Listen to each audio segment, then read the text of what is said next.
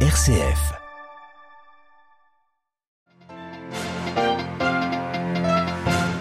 L'aide à l'Ukraine est existentielle pour l'Europe, déclaration du chancelier allemand aux députés, alors que le pays, premier soutien européen de Kiev, traverse une crise budgétaire inédite.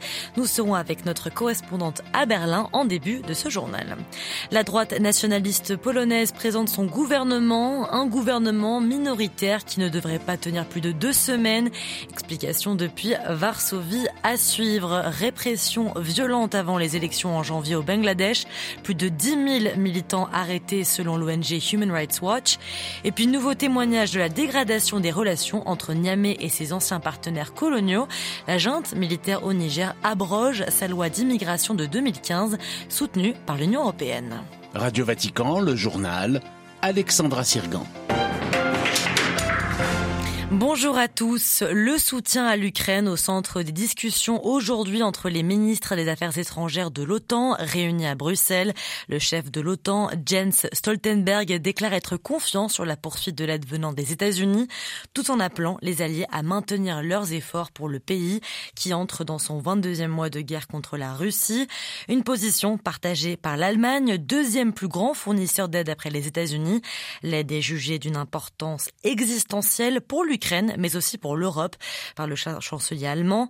Dans un discours devant les députés allemands, Olaf Scholz a ainsi plaidé pour obtenir des moyens budgétaires, alors que le gouvernement traverse une véritable crise budgétaire. Il y a deux semaines, la Cour constitutionnelle a invalidé une partie du budget de l'Allemagne, une vraie claque qui donne des ailes à l'opposition et contraint le gouvernement à des ajustements délicats. À Berlin, Delphine Nerbolier. Olaf Scholz s'est voulu rassurant. Non, il n'y aura pas de coupure dans les aides sociales, que cela concerne les étudiants, les jeunes parents ou les retraités. Le chancelier a voulu mettre certaines choses au clair ce matin devant ses collègues députés après deux semaines de crise.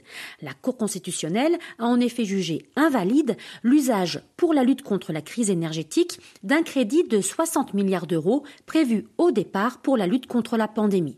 Du coup, il manque 60 milliards dans les caisses de l'État pour cette année et pour 2024. Face à ce casse-tête, Olaf Scholz a décidé de lever de nouveau le fameux frein à la dette pour 2023, une règle qui limite normalement les nouvelles dettes du pays. Pour le gouvernement, la guerre en Ukraine a déstabilisé l'économie et le modèle énergétique du pays, qui n'a désormais plus accès au gaz russe. L'Allemagne se trouve dans une situation d'urgence qui nécessite un budget exceptionnel.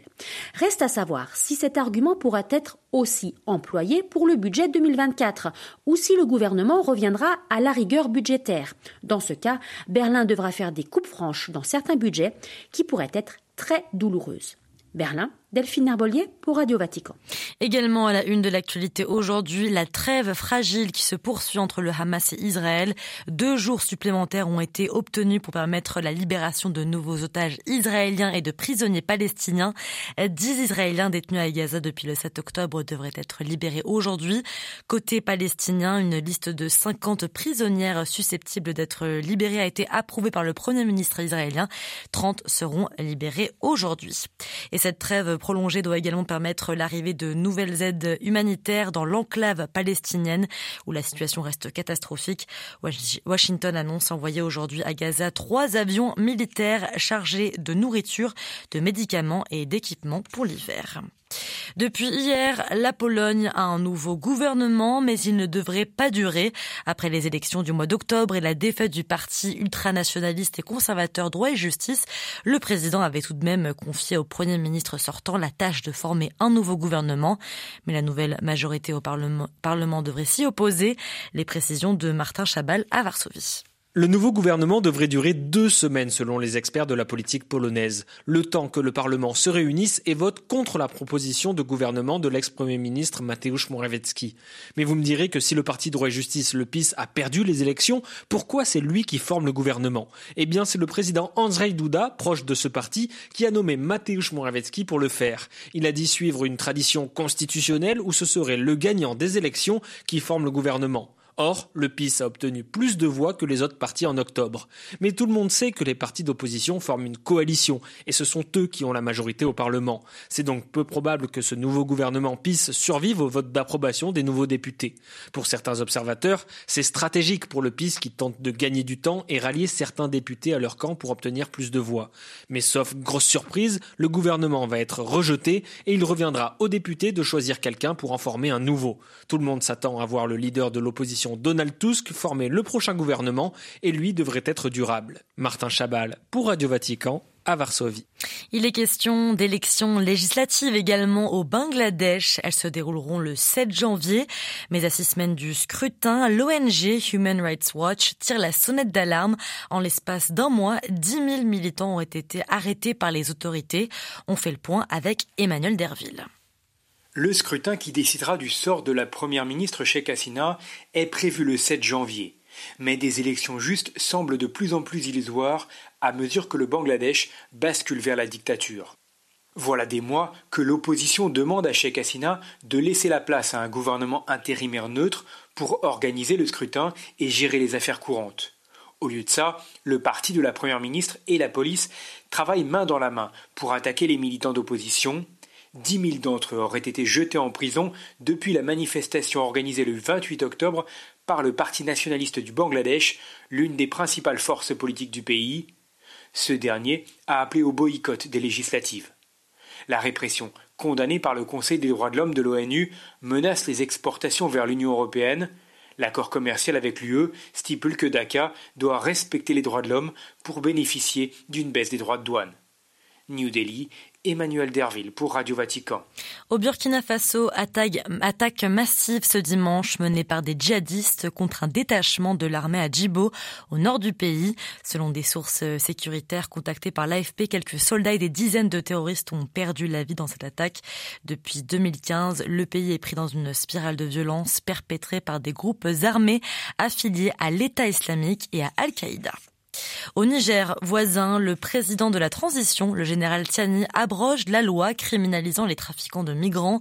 De nombreux migrants transitent vers le Niger pour aller en Europe via la Libye et l'Algérie et des trafiquants en profitent.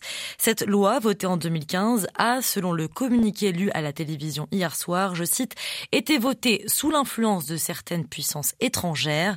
À Niamey, Abdul Razak Idrissa. L'annonce de l'abrogation de cette loi a été accueillie avec soulagement dans la région d'Agadez, dans le nord du pays, véritable carrefour de transit des migrants d'Afrique de l'Ouest et centrale, mais aussi de l'Est, en route pour le Maghreb et surtout l'Europe. Nous saluons cette initiative très bénéfique pour notre région, a notamment déclaré Mohamed Anako, le président du conseil régional d'Agadez.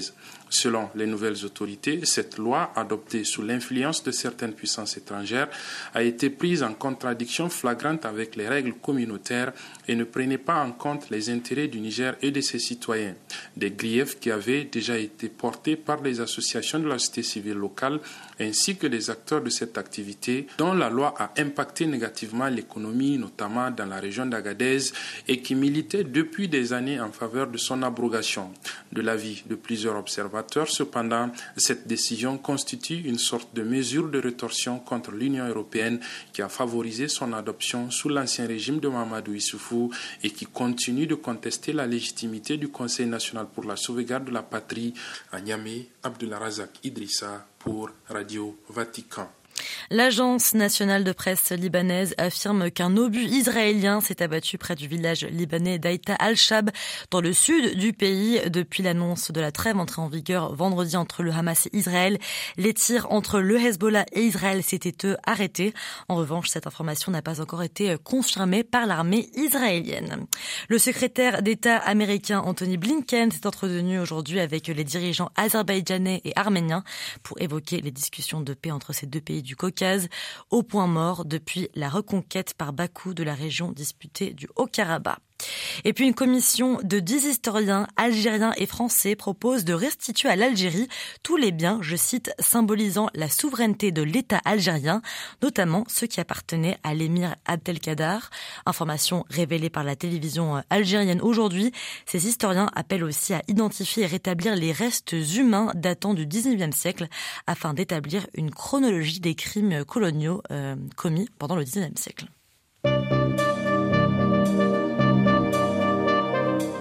C'est ici que se termine ce journal. Merci pour votre écoute. Prochain rendez-vous avec l'actualité du Vatican et du monde. Ça sera à 18h heure de Rome. En attendant, excellente journée à vous.